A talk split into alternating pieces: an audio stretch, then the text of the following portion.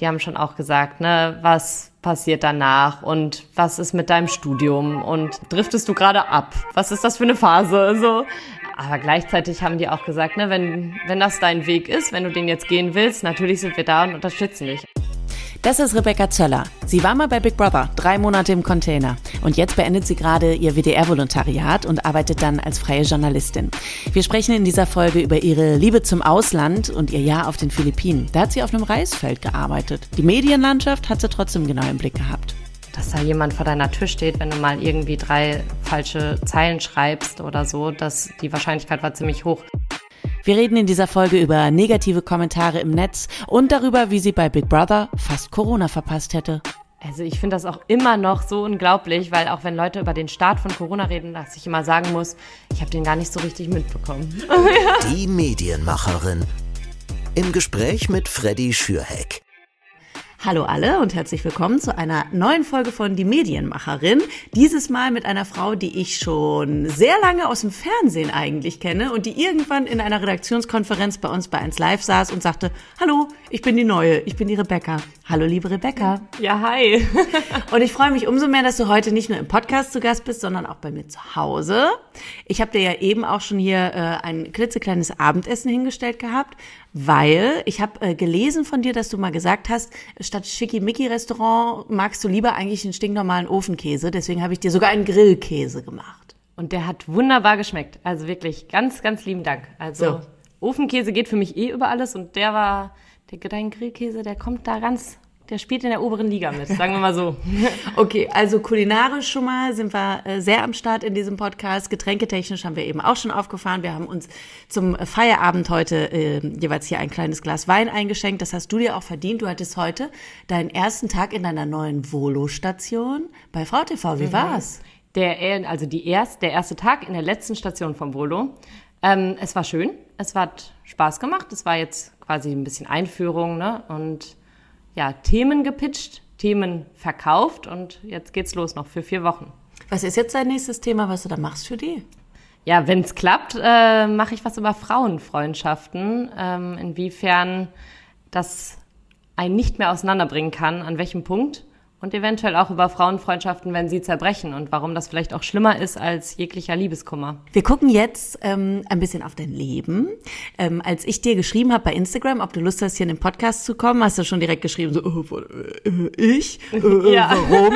Weil du einfach, obwohl du noch äh, so jung bist, Mitte 20, jetzt schon super viel in den Medien erlebt hast und super viel mit uns teilen kannst. Und da bin ich total gespannt drauf. Wir gucken natürlich hier nachher noch ein bisschen auf deine Erfahrung bei Big Brother eben. Wir gucken natürlich noch weiter irgendwie auf deine Zeit jetzt beim WDR. Aber fangen wir mal bei dir persönlich an. Ähm, ich habe gehört, dass du schon unglaublich viele Länder bereist hast. Wie viele sind es jetzt? Ich glaube, es müssten jetzt 25 sein. Es ist gar nicht so viel. Ich glaube, es, also mittlerweile, wir sind ja alle so, dass wir super viel reisen und es gehört ja, ist ja total innen super viel zu reisen. Und es klingt dann, es klingt wahrscheinlich gar nicht so viel für manche, aber für mich war es einfach immer so, dass ich halt super früh überall irgendwo hin wollte und dann gerade so nach dem Abi dann entschieden habe, okay, jetzt gehe ich mal auf die Philippinen, was dann natürlich nicht das typischste Reiseziel war und vielleicht auch nicht dann zwingend Australien. So. Du warst eben ein Jahr auf den Philippinen und vorher jetzt, so als Kind oder so, warst du da mit deinen Eltern auch schon immer auf Reisen oder so? Und wie hast du das auch finanziert? Ich meine, jetzt als Kind haben hoffentlich deine Eltern dich dann eingeladen und haben nicht gesagt, so Rebecca, dein ganzes Taschengeld geht dafür rauf, dass du jetzt im All-Inclusive-Hotel ein kleines Zimmer bekommst. Nee, genau, also die beiden sind auch super. Also meine Eltern sind mittlerweile getrennt, aber da, damals war es halt so, dass wir auch super viel schon zusammenreisen waren. Dann war ich teilweise mit Papa alleine reisen, mit Mama reisen. Ich war auch schon halt in den USA noch unter 18, also wo es natürlich auch noch nicht so cool war, in den, in den USA zu sein, weil du dann noch nicht mal eine Bar besuchen kannst, aber es war trotzdem cool. Ähm, und ja, die Frage über die Finanzierung ist meine Lieblingsfrage, weil das immer wieder kommt, ne? immer wieder, wie hast du dir das finanziert und wie kannst du dir das finanzieren? Aber da sage ich immer, es gibt halt Möglichkeiten und das gibt super früh und es gibt so viele Stipendien, ähm, auf die man sich bewerben kann. Also ich habe zum Beispiel auch mal ein Praktikum gemacht in Australien und da habe ich auch ein Reisekostenstipendium bekommen ähm, und solche Geschichten, wenn man da was sucht, dann findet man das in der Regel auch immer und deswegen Klar, ich habe auch gespart und zum Beispiel das Jahr, was ich auf den Philippinen gemacht habe, war ein internationaler Jugendfreiwilligendienst. Da kriegt man sogar ein Taschengeld. Da geht von eigenen Geld nicht viel weg wenn man dann alleine sich überlegt, ne, so ein Kindergeld, das man dann pro Monat spart, ne, auf ein Jahr gesehen, weil du es gar nicht brauchst, ist das halt schon mal eine gute Grundlage, um überhaupt irgendwo reinzustarten. Und ich habe halt auch, also ich habe gejobbt, seit ich, ja, also mit 16 auf jeden Fall und davor auch irgendwelche so Minijobs schon. Was waren das für Minijobs? Ja, das, was man so kennt. Zeitung austragen, ja, Zeitung Kellnern. Aus, genau, Kellnern. Ich habe in einem, also ich war nie besonders gut im Kellnern. Also wirklich nicht. Weil Aber du so ein bisschen so, toll, toll ah, ja, voll. Bist, oder? Also ja, Kaffee, ja Kaffee austragen war ganz, äh, also war ganz schwierig. Ich habe es aber so geliebt. Also es war wirklich immer so, also ich habe es durch, glaube ich, durch den Kundenkontakt dann irgendwie wieder weggemacht, wenn der Kaffee dann doch auf, dem, auf der Hose gelandet ist. Aber es war, es, das ist öfter vorgekommen. Ähm, aber genau, also das in so einem Bauerncafé da bei uns in der Ecke. Jetzt auf den Philippinen, ein Jahr, was hast du da alles gemacht? Also ich bin mit der Idee hingegangen. Also ich habe mich damals, ich habe mich beworben und dann meinte meine Mom noch so, ja, ähm, wo hast du dich denn beworben? Und ich so, ey, das weiß ich gar nicht mehr. Und sie so, welcher Kontinent denn? Ich so, ach, das weiß ich auch nicht. Aber, aber da stand, man wäscht sich nur noch mit Wasser aus dem Eimer und es gibt kein fließend Wasser. Das klang so cool. Und sie so, oh Gott, du spinnst. Ja, und dann ist es halt so gekommen, dass ich auf die Philippinen gefahren bin oder geflogen bin und dachte, ich helfe in einem Kinderheim und bin aber angekommen und die Kinder waren halt den ganzen Tag in der Schule. Das heißt, die einzige Arbeit, die es zu tun gab, war erstmal auf der Farm. Und das heißt, ich war dann halt viel auf dem Reisfeld und habe auf dem Reisfeld gearbeitet. Ich äh, habe mich viel über Reisanbau informiert und habe dann auch, äh, ja, insgesamt auch mit den Tieren auf der Farm auch geschlachtet. Ähm, viele verschiedene Dinge getan, ja. Ja, du hast mal ähm, gesagt, dass du auch schon mal an einem Tag über 40 Hühner geschlachtet hast. Ja, das aber ist schon ja, es klingt, ja. es klingt so hart, ja. aber es war so normal. Also das ist halt das, was es so krass macht, weil ähm, wenn dann kleine Kinder so mit dem Huhn an, also mit der Hand um den Hals von dem Huhn ankommen und sagen, Atte, hier das nächste Huhn, dann zu sagen, uh, nee, das spricht, entspricht nicht meiner Lebensrealität oder so, das war einfach, also da habe ich gar nicht drüber nachgedacht. Das war einfach so ein Ding, okay, dann ist das jetzt so, ne? Und es hat ja auch einen guten Zweck, weil das gute Fleisch ist immer nach Manila gegangen zu den äh, Kindern da auf der Straße. Also wir haben tatsächlich dann immer nur die Köpfe, die Füße und die Innereien gegessen. Die Nuguan ist ein beliebtes Gericht mit der Soße, ähm, die gemacht wird aus dem Blut. Und was hat dir am besten geschmeckt? Kopf, äh, Füße oder Innereien? Ah, äh, Füße hatte noch am meisten Fleisch. Das klingt, okay, das wird so makaber, ne? Ja, du siehst es an meinem Gesicht. Aber nein, ich finde ja, ich, ich habe ja auch nachgefragt. Ich würde, glaube ich, wirklich gar nichts davon essen, aber gleichzeitig finde ich es auch total toll, wenn man halt so weltoffen ist wie du und einfach sagt, pass auf, das ist halt hier eben das Leben und ich füge mich da ein und ich komme eben nicht mit meinen westlichen Vorstellungen und sage, dafür bin ich mir so fein oder ich möchte das lieber anders oder äh, Hühnchen esse ich halt nur, wenn es äh, wenn es irgendwie Chicken, Chicken McNuggets sind, sondern es ist halt, wie es ist, so, das ist da deren Leben und du warst mit dabei.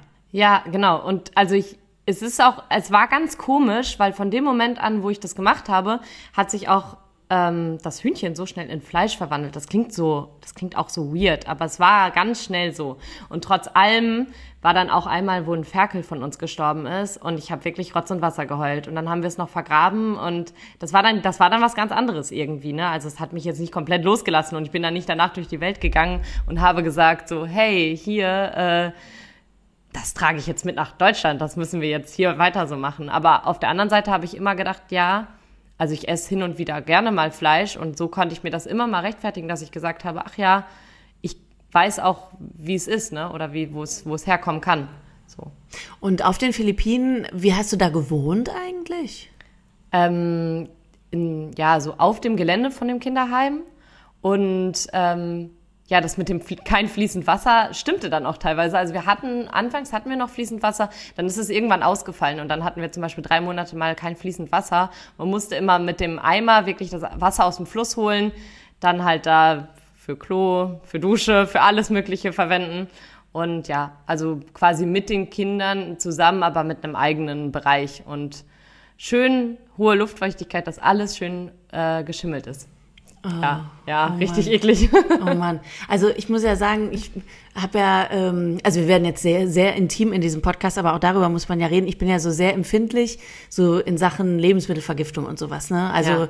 ich war einmal auf Korong in Kam Kambodscha, das ist so eine kleine Insel, wo es schon vorher hieß, also in der Regel alle, die nicht stark genug sind, so ungefähr kriegen Lebensmittelvergiftung. An Tag zwei lag ich flach und das ging mir eine Woche lang nicht gut.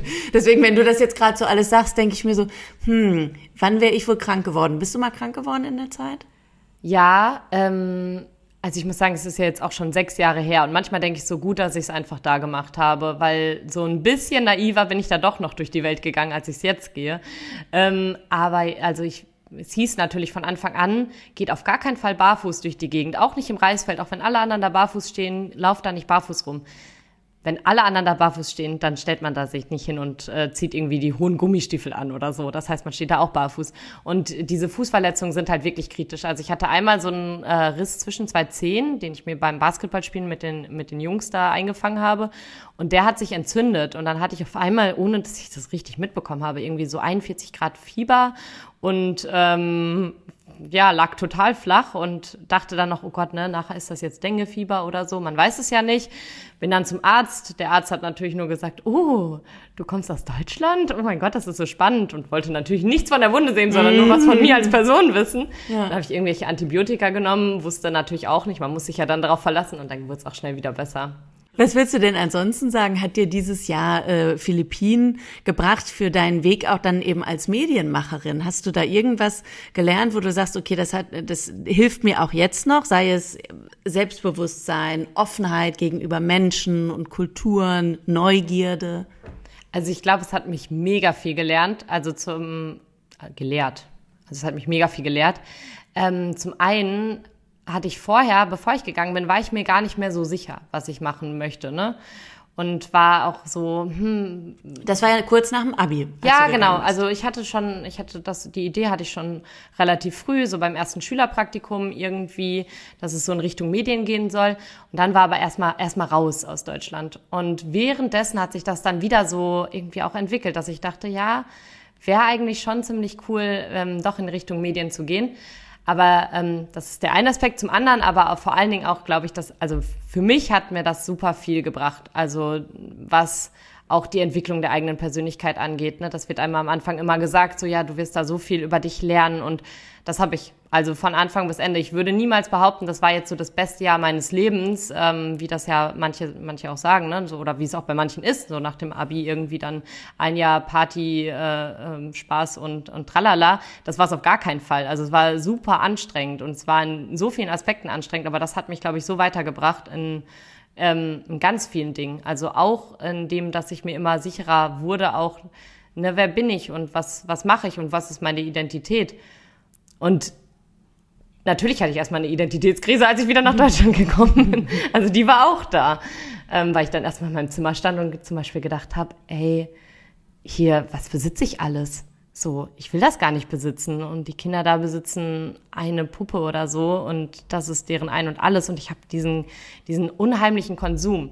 Und das hat mir auch immer, also das möchte ich auch weitertragen, dass ich sowas nicht verliere, dass ich das nicht, äh, also auch jetzt, auch wenn es um Medienschaffung geht, so, ne, dass ich auch immer noch sehen kann, ähm, wie ungerecht teilweise das auf der Welt irgendwo ist. Und dann natürlich auch, ne, also wenn man philippinische Medien sich anguckt, also ich habe ja die Sprache auch gelernt und habe dann auch, also wir haben das ab und zu abends dann immer mal geguckt, Nachrichten und so, das ist ja auch eine Katastrophe.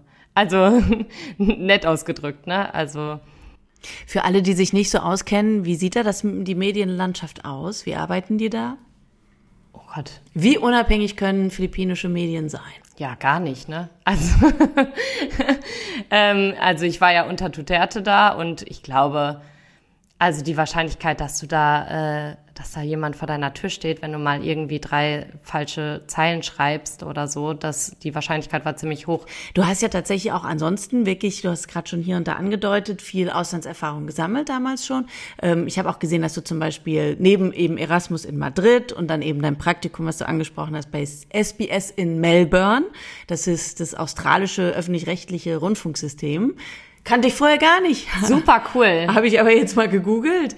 Ähm, was war da so deine, deine liebste Station? Du warst ja auch noch bei Hitradio Namibia, also ein deutsches Radio in Namibia. Das hat Spaß gemacht. Also ich glaube, das würde ich auch als meine liebste Station ähm, betiteln, weil das war wirklich cool. Also besser kann man als äh, junger Mensch nicht an Radio reingeführt werden. Und zwar, hey Rebecca, cool, dass du da bist. Komm mal rein, ich mache gerade die Morning Show und du darfst direkt mal was sagen. Tag eins. Super. Ja, Tag zwei, Tag drei, dann die Nachmittagssendung und äh, kurz danach ging es dann los, halt eigenständig die Morning Show moderieren von sechs bis neun. Also, ja, ist ja mega. Das ist super cool. Also es hat wirklich einfach, es hat richtig Spaß gemacht. Ich weiß noch irgendwie meine erste Sendung, da ist der Strom ausgefallen. Ähm, und ich durfte direkt dann morgens moderieren. Klassiker. Das hat, aber es hat geklappt. Ich hatte das äh, online ein bisschen nachgeguckt, weil ich das gar nicht kannte. Also äh, natürlich, wir kennen ja zum Beispiel alle Inselradio auf Mallorca oder so. Da hatten wir zum Beispiel auch hier im Podcast schon mal ähm, die Karina, die eine Zeit lang beim Inselradio auf Malle gearbeitet hat. Aber dass es eben auch wirklich so ein deutsches Radio zum Beispiel in Namibia gibt, das wusste ich, wusste ich gar nicht, hatte ich gar nicht so auf dem Schirm. Und hatte bei denen dann mal online geguckt und da hatten sie auch wieder ausgeschrieben, sie suchen Praktikanten für drei Monate und so. Und dann dachte ich schon so, oh, geil. Ich habe ja leider hier einen Job, aber an sich eine mega Idee. Und gleichzeitig, was ich immer so ein bisschen denke bei, bei Leuten, die so große Praktika ausschreiben, ist so ein bisschen, oh Mann, also für dich ist es natürlich toll, dass du diese tolle Erfahrung machen konntest und dass du dich so viel ausprobieren durftest. Aber was ich eben auch online gesehen habe, eine Bezahlung gibt's dann eben auch nicht. Nee, genau. Obwohl du eben die Morningshow machst. Ja, ja. Für den Also es- Radiosender. Also es ist so ein bisschen, du weißt, was ich meine, ne? Also es ist so. Absolut. Ich habe das Gefühl, mittlerweile sind wir wirklich an dem Punkt angekommen, wo wichtige Arbeit von den Praktikanten gemacht wird und die kriegen dann am Ende ein random Zeugnis als Bezahlung. Ja, Tatsache. Also das ist halt auch, da sind wir wieder in dieser ja sehr privilegierten Ausgangssituation, die man auch mitbringen muss. Ne? Also klar, ich hatte da dieses ähm, dieses eine Stipendium. Ich habe den Namen, wenn er mir wieder einfallen würde. Also ich hatte da dieses Reisekostenstipendium. Das heißt, die haben meine Reise bezahlt hin und zurück. Dann habe ich da vor Ort gewohnt. Das heißt, am Ende waren die Ausgaben halt für Essen, aber eine Bezahlung gab es natürlich nicht. Und das kann sich auch nicht jeder mal eben leisten. Plus halt auch, ne, wenn man dann noch eine Wohnung, also ich hatte vorher meine Wohnung schon vor dem Erasmus gekündigt, sodass ich gar keine Wohnung in Deutschland hatte, aber wenn man dann noch eine Wohnung zu Hause zahlen muss, dann kann man das nicht mal eben machen. Und das ist halt auch super schwierig. Also da, ja, auch wenn es eine tolle Chance ist, ich finde halt unbezahlte Praktika, dass das auch Voraussetzung ist, ist echt, äh, echt, ja, traurig einfach. Ja, wenn man jetzt zum Beispiel auch bei dwdl.de oder bei radioszene.de gucke ich öfter mal, was so an Angeboten gibt. Und da gibt es wirklich äh, Sender und nicht nur Radiosender, sondern auch Fernsehsender in Deutschland, ich will jetzt keine Namen nennen, wo ich das Gefühl habe, die lagern so unglaublich viel Arbeit auf die Praktikanten aus. Das kann doch nicht wahr sein, dass sie jeden Monat zehn neue Praktikanten suchen, aber nur eine Festanstellung. Also, so ich bin hier gerade mal bei Google. Reisekostenstipendium. Ja. Wie können wir es finden? DAAD gibt's. Leute, wir finden das noch raus für euch heute. während Ich mache jetzt gerade mal über meine Uni, weil da weiß ich ja, dass ich es halt Du bist ja an der TU Dortmund. Ja, genau. Promos. Promos. Promos okay, das ist jetzt auch wirklich kein sonderlich äh, naheliegender Name. Aber es ist tatsächlich das vom DAAD finanziertes. Ah ja, perfekt. Also Leute, dann wisst Okay. ihr jetzt Bescheid. Promos, DAAD. Ähm, googelt dann ein bisschen und dann findet ihr vielleicht auch einen Weg, ähm, wo euch zumindest ein Teil der Finanzierung für zum Beispiel im Auslandspraktikum dann abgenommen wird. Also wir sind bei dir beim Ausland. Wir waren jetzt gerade schon, ähm, während wir gegoogelt haben, kurz an der TU Dortmund. Was würdest du denn sagen? Für wen ist die TU Dortmund was? Für welche Leute, die eben sagen, okay, sie wollen irgendwas mit Medien machen? Ist es was für alle? Ist es eher so für die, für die, ich sag mal, klassischen Journalisten, die für Fernsehen, Radio, Print was machen wollen oder eher für soziale Medien? Also ich würde jetzt nicht sagen heikles Thema, aber ich muss sagen, ich habe mich an der Uni nie richtig wohlgefühlt. Also nicht, weil die Uni schlecht ist. Ich mag die Uni total, aber ich habe mich teilweise im Studiengang einfach nicht wohlgefühlt mit den Leuten. Deswegen finde ich es schwierig zu sagen für alle, weil ich während meiner ganzen, also während meiner, also während meiner Studienzeit mich voll oft fehl am Platz gefühlt habe und gedacht habe, ey, wahrscheinlich ist der Beruf Journalismus doch nichts für mich.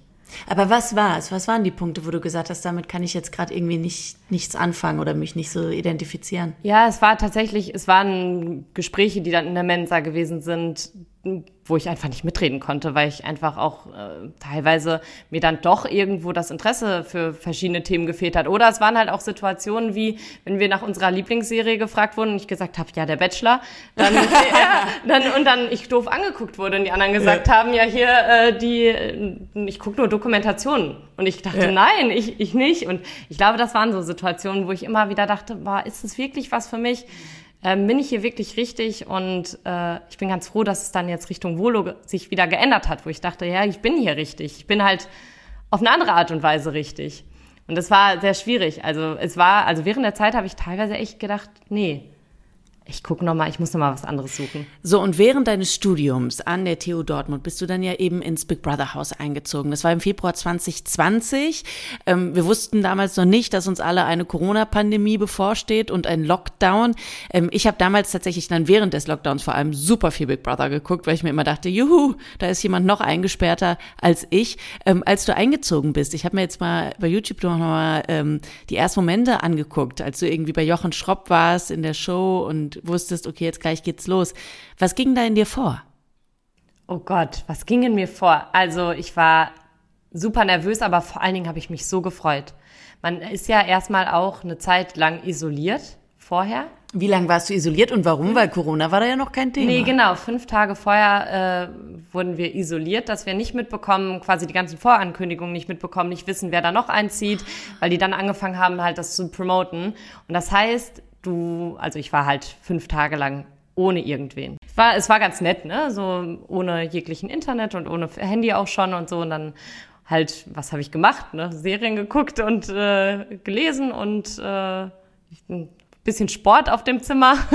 Aber, Aber es war, ihr hattet keinen Fernsehzugang, sondern dann wahrscheinlich Netflix. DVD, ohne... nein, nein, Netflix, also gar kein ja, Internet. DVD-Player. Ja, DVD-Player. Och, und ich hatte süß. vorher auch noch von, von meiner Mama und von Freundinnen hatte ich so DVDs auch noch bekommen. und, und alle waren froh, dass sie den Scheiß endlich los sind. Komm, alle DVDs dieser Welt zu Rebecca. nee, genau, und da, da war ich einfach dann, ich war auch so froh, ich war so bereit, auch endlich wieder mit Leuten zu reden, weil ja. ja ich rede ja so gerne und äh, da, wir wurden wirklich auch so darauf getrimmt, nicht mit irgendwem zu reden.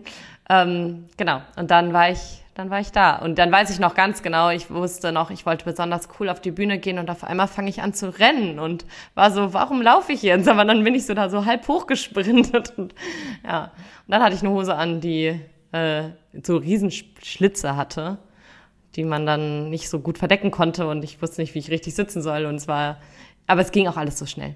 Das also, hattest du dann auch ganz ja. süß gesagt, direkt zu Jochen irgendwie. Er fragt dich, wie geht's dir? Und deine Antwort direkt, ja, also diese Hose, die ist irgendwie, ich weiß gar nicht, wie ich sitzen soll, damit man nicht so viel vom Bein sieht. Und er sagte nur so, es war nicht so schön für mich. Wir werden noch so viel von dir sehen die nächsten Monate. da kommt's auf die Beine jetzt nicht an. Das stimmt. Im Nachhinein denke ich mir auch so, ey, das ist so krass, weil ich habe ja immer mit Bikini oder Badeanzug oder so geduscht. Und einfach 100 Tage lang zu duschen, nur, also im Bikini, das war so befreiend, danach erst endlich mal wieder nackt zu duschen. Ja. Das ist auch, auch so, wo ich so denke, okay, das ist so weird. Ähm, als ihr dann vom Fernsehstudio aus eben mit dem Auto dann die paar Meter zum Haus gefahren worden seid, was ging da in dir vor? Hast du mal kurz überlegt, okay, komm, jetzt springe ich raus? Jetzt, Nein, jetzt. Ich, ich war einfach, ich war so bereit. Ich ja? wusste jetzt, okay, jetzt, das wird jetzt Spaß machen. Und dann durfte ich mich ja noch entscheiden und war ja dann in dem, ähm, in der Blockhütte. Genau, ihr dürftet genau. euch zwischen Blockhütte und Luxusbereich Ja, genau. Und Wo willst für mich war das, war das irgendwie klar, dass ich in die Block Blockhütte da gehe und erstmal da so ein bisschen rustikal lebe. Ja. Und ich habe mich total gefreut, hier, wirklich. Und es war ja so cool, weil ich war ja, bin auch noch ganz am Anfang, also relativ früh eingezogen und das war irgendwie auch schon das erste Zuschauerranking, von dem wir nichts mitbekommen haben. Und das heißt so, zum also direkt am Anfang hatte ich ja quasi Bestätigung von außen, ne? ich ziehe jetzt früh ein, das heißt irgendwo mögen mich die Leute schon und ähm, das war schon ganz cool. Also ich nee, ich habe ich hab auch, glaube ich, ich, es gab an, einige, die gesagt haben früher oder später mal, ne, ich breche das jetzt ab und ich habe nicht eine Sekunde dran gedacht, dass ich, also darüber nachgedacht, dass ich jetzt irgendwie das abbreche oder gehe oder. In den ganzen drei Monaten? Den ganzen Monat, äh, nee, also gar nicht. Alle 100 Tage gar nicht. Was war denn überhaupt deine Ursprungsmotivation, warum du gesagt hast, du willst da unbedingt mitmachen? Weil es ist ja schon, ne, ne, ne, ein großer Schritt. Du bist drei Monate potenziell raus aus deinem normalen Leben, drei Monate weg von der Familie, drei Monate eingesperrt in so einem Haus, drei Monate aber auch jeden Tag bei Menschen im Fernsehen. Ja, ich wusste, dass die Frage kommt und ich habe bis heute immer noch keine Antwort darauf. ähm, tatsächlich saß ich in Namibia und wir hatten da das deutsche Fernsehprogramm auch und da lief gerade Promi BB und am Ende kam dieser Aufruf so, ja, bewerbt euch jetzt für die normale Staffel, weil es gab ja eigentlich keine normale Staffel mehr, sondern das war jetzt so die Ausnahme irgendwie zum Jubiläum. Und dann habe ich gedacht, ach ja, warum eigentlich nicht? Und dann hatte ich noch so ein Selfie-Video aufgenommen, dann in, in Namibia im Studio ähm, und habe mir da auch nicht so viele Gedanken beigemacht. Und als ich das erste Mal, also ich glaube, ich wurde angerufen und da habe ich noch zurückgesagt, also zurückgeschrieben oder so, habe gesagt, ja, ich bin gerade noch in Namibia. Ich würde mich melden, wenn ich in Deutschland bin. Ja. Also mir war das auch gar nicht so bewusst und ähm, als ich das dann irgendwie auch das erste Mal, ich, also ich durfte es ja auch gar niemandem richtig erzählen, das heißt, ich habe es nur meinen Eltern gesagt. Und als sie das erfahren haben, haben die gesagt, so Rebecca, wenn du dich da beworben hast, dann, dann wirst du auch genommen. Ich so, nein, wieso sollte ich, ne? Da bewerben sich viele Menschen. Am Ende haben sich ja wirklich 14.000 Menschen darauf beworben. Und ich weiß immer noch nicht, warum sie mich genommen haben, aber irgendwie, irgendwo hat es dann scheinbar gepasst. Oder ich habe reingepasst und dann, ja, aber so einen richtigen Grund, ne, warum ich da wirklich, ich hatte einfach Lust drauf, so ich glaube, somit, so gehe ich ja eh durchs Leben. Also ich habe immer, ich habe das gefühlt und dachte mir so, warum eigentlich nicht? Kann ich ja mal versuchen. Und haben so. deine Eltern direkt äh, quasi auch gesagt, finden wir cool? Oder waren die auch mal einen Moment kritisch und haben gesagt, ah, Kind, pass auf? Na, absolut kritisch. Also die wussten ja schon, worauf sie sich einlassen. Spätestens seit den Philippinen war auch so klar, ne? Die müssen eh damit irgendwie leben. Ähm, aber die haben schon auch, also die haben schon auch gesagt, ne, was passiert danach und was ist mit deinem Studium und willst du das denn überhaupt weitermachen und driftest du gerade ab? Was ist das für eine Phase? So, ähm, aber gleichzeitig haben die auch gesagt, ne, wenn wenn das dein Weg ist, wenn du den jetzt gehen willst, natürlich sind wir da und unterstützen dich. Also das ähm, haben sie auch ziehen sie bis heute durch so. Ja, und so muss es ja auch sein. Dafür sind Eltern da. Aber es tut mir ein bisschen leid, ne? Also die hatten, glaube ich, also gerade meine Mama hatte echt eine härtere Zeit als ich da drin. Weil die war ja die ganze Zeit konfrontiert mit negativen Kommentaren. Ich habe sie nicht so richtig gelesen. Ne? Als ich rauskam, hat sich das gewendet. Da haben mir hauptsächlich Leute geschrieben, die mich irgendwie cool fanden. Aber die hatte halt eine harte Zeit. Da gab es diese App und da durften Leute dann den blödesten Schwachsinn schreiben und äh, das konnte sie sich dann den ganzen Tag an schauen und durchlesen. Und das äh, macht natürlich was mit dir als Elternteil, als Betroffene. Ne? Und deine Mutter hat sich das echt alles durchgelesen. Ne? Oh, die hat, glaube ich, viel zu viel gelesen. Ne? Oh und das, äh, also ich, ich konnte es ja nicht beeinflussen. Und ich habe dann irgendwann mal, als jemand rausgewählt wurde, ähm, habe ich dann gesagt, so ja bitte melde dich mal bei meiner Mama und sag ihr, mir geht's gut. Nur das, weil ich wusste ja auch nicht, was ausgestrahlt wird. Ne? Ja. Und ich, ich habe halt auch gedacht, so oh Gott, wenn die nur die und die Sachen ausstrahlen, dann denkt die, ich gehe hier gerade zugrunde. Aber dabei war es gar nicht so. Ne? Mhm. Oder waren natürlich Phasen, aber ähm, das konnte ich ja nicht beeinflussen. Und ja. Also als sie rauskam, hatte sie auch noch total Angst, dass mich das auch so negativ mitnimmt. Aber wie gesagt, also als ich rauskam, dann ähm, war ich halt einfach, also ich war relativ glücklich, ne, weil ich, also ich war glücklich, wieder raus zu sein, aber ich war auch glücklich, weil mir wirklich viele Leute einfach nur noch geschrieben haben, die irgendwie das positiv verbunden haben. Dann hatte ich auf einmal einen Stapel von Fanpost und so, ne? Mm. also ich meine, du kennst es ja wahrscheinlich, Fanpost. Ich war, ja, also jetzt kein Stapel. Ja, doch, schon. ich glaube, wenn du alle sammeln würdest, wären da bestimmt schon so ein Tresor voll, so ein riesiger. Ich lass dich jetzt in dem Glauben. nee, genau, und das, also deswegen, ich hatte dann nur die positiven Seiten davon, mhm. aber ähm, die hatten schon, also auch jetzt auch Freundinnen von mir und so, die hatten schon dann auch, glaube ich, damit ein bisschen zu kämpfen, ne, weil die auch. Weil deine Freundinnen natürlich auch deinen Insta-Kanal und so wahrscheinlich gemacht haben, ne? Ja, genau, mhm. genau, auch das, ne? Wobei der auch tatsächlich, der ist ruhig geblieben. Also der war 100 Tage lang relativ low. Und erst als ich rausgekommen bin, ist der auf einmal explodiert. Ne? Dann wollten auch alle sehen, ne? was, was passiert hier. Was, ja, ja, eben. Ja, ja. Wie geht's jetzt weiter? Wie geht's jetzt weiter? Und vorher hatte man ja quasi so eine Pseudo-Verbindung zu euch eben über diese App. Aber ja, ich weiß noch, dass ich damals, als das vorgestellt wurde, das war ja auch in der ersten Folge, wo das vorgestellt wurde, dass man euch so bewerten kann, da dachte ich schon so, oh, das ist irgendwie weiß ich nicht, das hätte es nicht gebraucht. Das hat ja auch niemandem was genützt. Also außer, dass eben Menschen sich dazu äh, in der Position fühlen, auf einmal andere Menschen schlecht zu machen. Das war irgendwie. Ja, die haben ja auch Move. relativ, also die haben dieses Konzept auch irgendwann so ein bisschen gedroppt, weil die auch realisiert haben, also gerade dann als Corona so ein Ding wurde, mhm. haben die auch realisiert, ey, die Menschen brauchen jetzt gerade eigentlich nicht noch mehr irgendwie so richtig Bad Vibes. Mhm. Und dann haben die das auch ein bisschen mehr, also ich glaube, die hatten das vor, das viel extremer noch zu machen. Also es gab auch mhm. einen Spiegel, der zum Beispiel uns Kommentare angezeigt hat, wenn wir davor standen. Also quasi, dass man sich morgens die Zähne geputzt hat und dann davor äh, eingeleuchtet bekommen hat, so, ja, ähm, wie liegen deine Haare? Ähm, Carola 87 oder weiß ich nicht was, irgendein Name, ähm, sagt folgendes, so, ne? So. Aber ähm, das haben sie alles dann gar nicht mehr so enorm ausgelebt. Also die haben dann, glaube ich, relativ viel runtergeschraubt und haben sich gedacht, okay, wir zeigen jetzt lieber was anderes, weil die Menschen wollen nicht noch mehr Negatives sehen. Die Welt ist gerade negativ genug so. Ja. Ja, und damit kommen wir schon zum, zum Corona-Thema. Das war ja wirklich erstaunlich, wie lange ihr quasi unwissend wart über Corona. Ich weiß noch, dass ich damals auf einmal so internationale Artikel gesehen habe, wo, das hatte ich dir ja neulich schon mal erzählt, dieses Bild, also ja. du kennst es ja, wo ihr im Whirlpool sitzt ähm, im Luxusbereich und ich weiß nicht mehr, irgendeine große amerikanische Zeitung, die dann nur so getitelt hat von wegen die letzten Menschen auf der Welt, die nicht wissen, dass es Corona gibt. Ja. Und dann halt eben dieses lustige Foto, wie ihr so Arm in Arm mit Drinks und allem dann so im Whirlpool eng an eng zu einem Zeitpunkt, wo wir so wirklich unsere Eltern noch nicht mal mehr mhm. eng an eng in den Arm genommen habt. Ähm, äh, da wart ihr so privilegiert, ja wirklich muss man sagen, dass ihr davon damals noch keine Ahnung hattet. Wann war denn dieser Moment, wo ihr dann Bescheid bekommen habt, dass da gerade in der Welt was passiert, was ihr halt überhaupt nicht mitbekommen habt.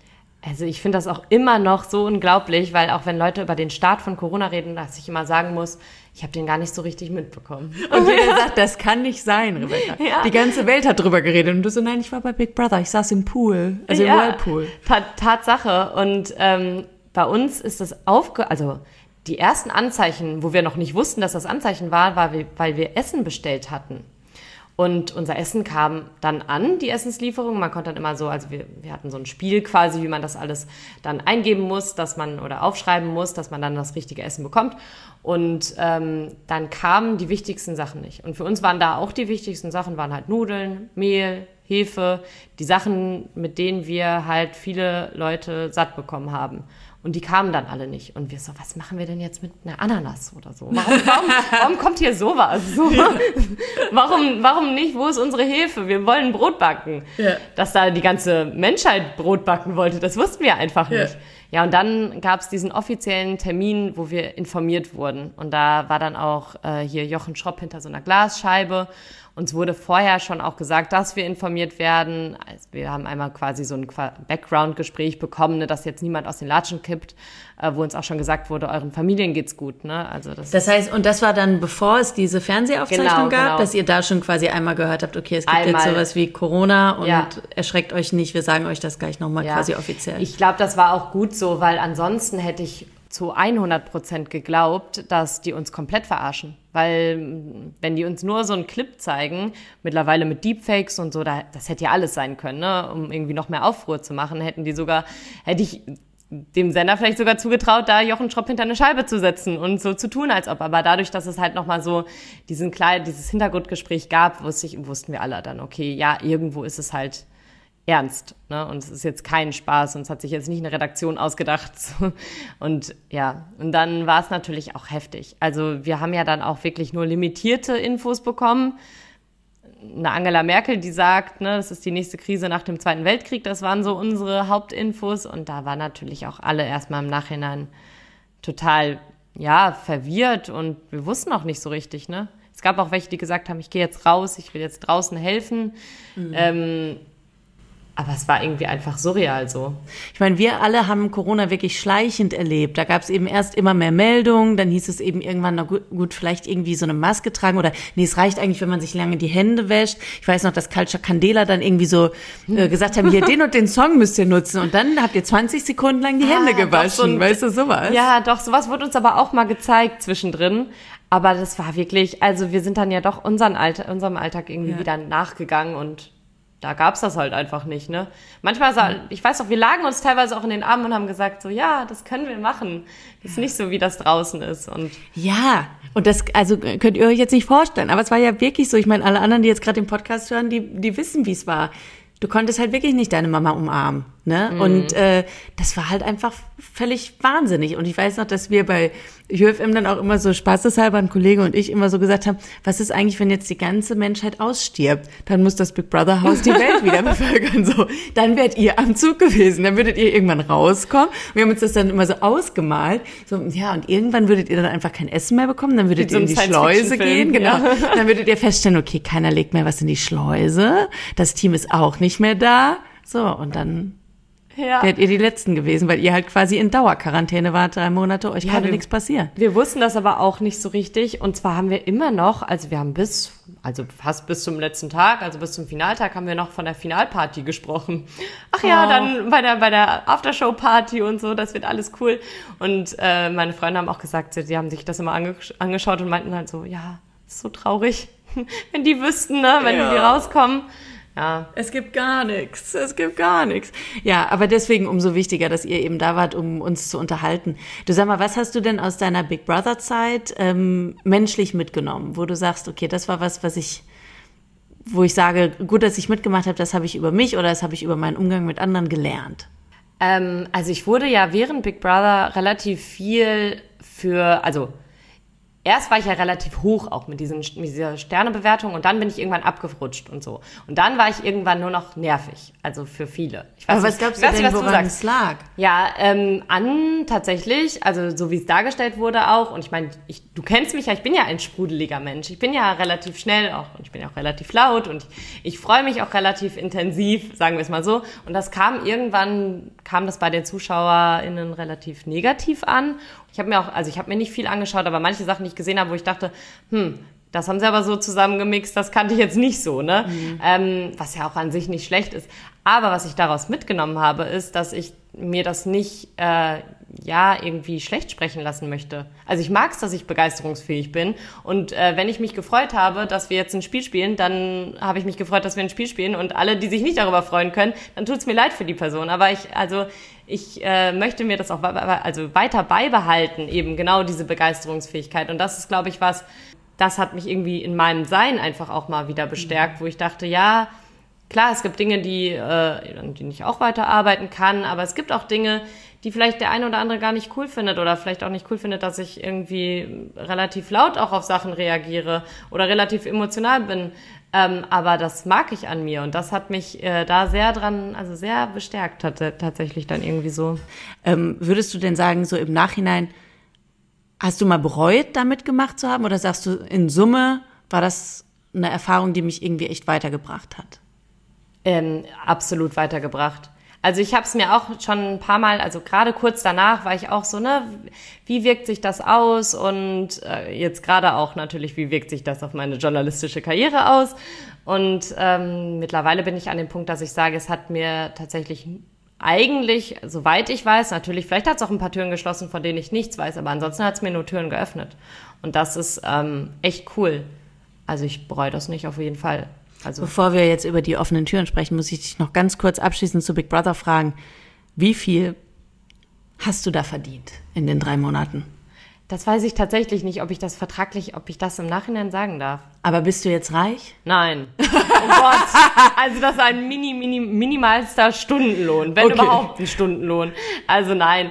Ich habe auch tatsächlich zum Beispiel niemals an das Geld gedacht. Und jetzt im Nachhinein denke ich mir so, boah, Mann, ey, hätte ich mich mal anders angestellt, hätte ich jetzt 100.000 Euro in der Tasche.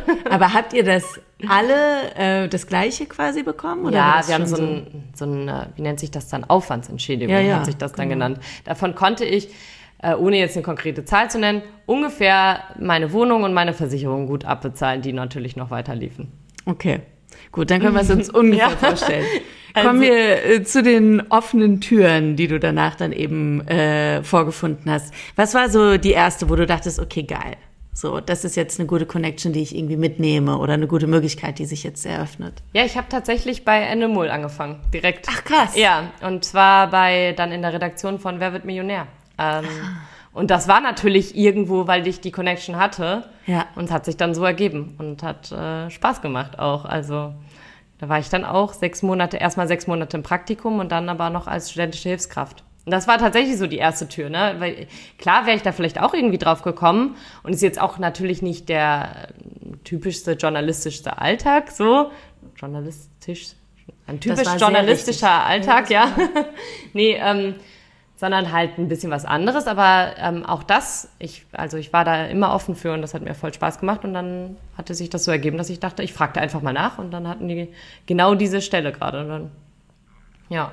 Ja, ist ja perfekt. Und beim WDR jetzt, ähm, du hattest mir schon mal gesagt, dass du im, um das Volo zu bekommen beim WDR, eben beim Assessment Center quasi dann auch äh, antreten musstest. Und die hätten dich dann auch gefragt nach Big Brother. Ja. Und wie, wie, was hast du dann gesagt? Ähm, tatsächlich, also ich hatte auch richtig Respekt davor, weil ich auch nicht wusste, ne, was, also ähm, ich muss da noch mal ein bisschen zurückrudern, weil wirklich dieses Rauskommen aus dem, aus dem Haus war an sich total cool, weil von außen kamen echt viele positive Rückmeldungen. Was allerdings, jetzt kommen wir zum Studium, ähm, kam, war nicht immer nur positiv. Also es gab wirklich auch die Stimmen aus dem Studiengang, die gesagt haben, ich hätte, würde, hätte zum Beispiel das ganze Studium in den Dreck gezogen. Aber warum? Ja. Was hat das denn jetzt mit deinem Studium zu tun? Genau. Aber das ist dann halt, weil ich als Journalistikstudentin quasi da drin war. Ja, das war sehr schwierig für mich, weil ich dann auch wirklich auch daran gezweifelt habe, wenn, als ich das gehört habe, ne, dass das auch einige behauptet haben, ne, da dachte mhm. ich so, oh Gott, vielleicht haben sie ja sogar recht, ne, vielleicht bin ich jetzt quasi journalistisch erstmal abgeschrieben. Und ähm, dann gab es auch Stimmen, die gesagt haben, so, ob ich überhaupt einen Voloplatz bekomme und, und solche Geschichten. Und ähm, zum Glück war es dann halt anders. Ich habe es auch in meine Bewerbung beim WDR halt reingeschrieben und hatte auch da schon Big Brother genannt, weil ich dachte, ne, googeln weiß nicht, ob der WDR googelt, aber macht ja doch der eine oder andere. Und dann dachte ich, ich schreibe es mal direkt rein, damit es alle schon wissen und auch wissen, dass ich dazu stehe. Ja. Und dann wurde es halt auch im Assessment Center angesprochen. Ich hatte Angst vor dem Gespräch, weil ich dachte, oh Gott, was sagen Sie jetzt und wie reagieren Sie dann darauf? Und es war ein total schönes Gespräch. Also es hat mich, äh, es hat mich sehr gefreut, dass Sie einfach auch hauptsächlich einfach nur interessiert waren, ne? Und wie sich das für mich angefühlt hat.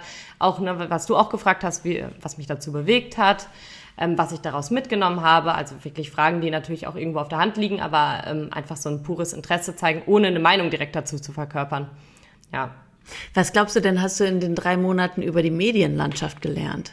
was Produktion angeht, natürlich eine Menge. Also wie es Leuten geht, die vor der Kamera stehen, ähm, was das auch mit einem macht. Ne? Also jetzt äh, also generell auch vor der Kamera, ne? wie man sich entblößt natürlich auch, wie verletzlich man wird. Und ich glaube, das kann man auch auf äh, viele verschiedene Bereiche beziehen. Auch wenn ich jetzt vielleicht eine längere Reportage mache, weiß ich eher, wie es ist, wenn ich jetzt, also wenn mein Protagonist, meine Protagonistin sich da öffnet, ähm, wie ich da vielleicht mit umgehen kann. Also ich kann mir mhm. schon vorstellen, dass ich da ein besseres oder also für mich ein besseres Verständnis gelernt habe, ähm, weil ich es halt selbst erlebt habe, wie es ist ähm, und wie man auch, ne, wenn jemand sagt, ich will da gerade nicht drüber reden oder irgendwie ist mir das zu intim und äh, dann weiß ich auch schon, worum es geht, ne?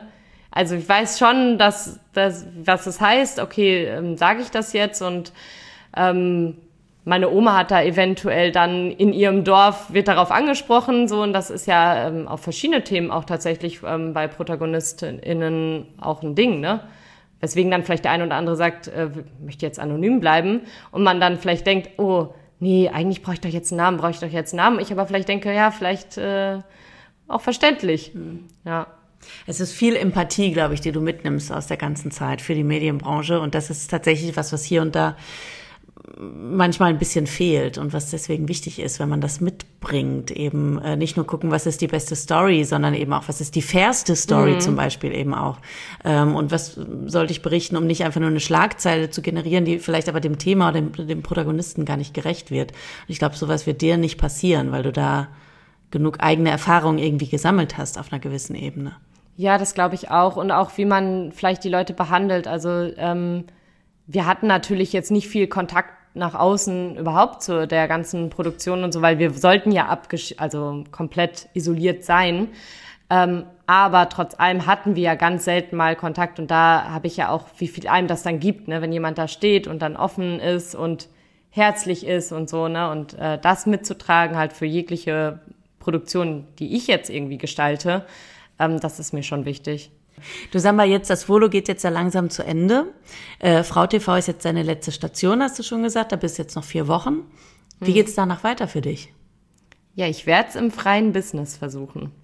Ähm, hoffentlich beim WDR. Ich bin offen für jegliche Jobanfragen. Nein.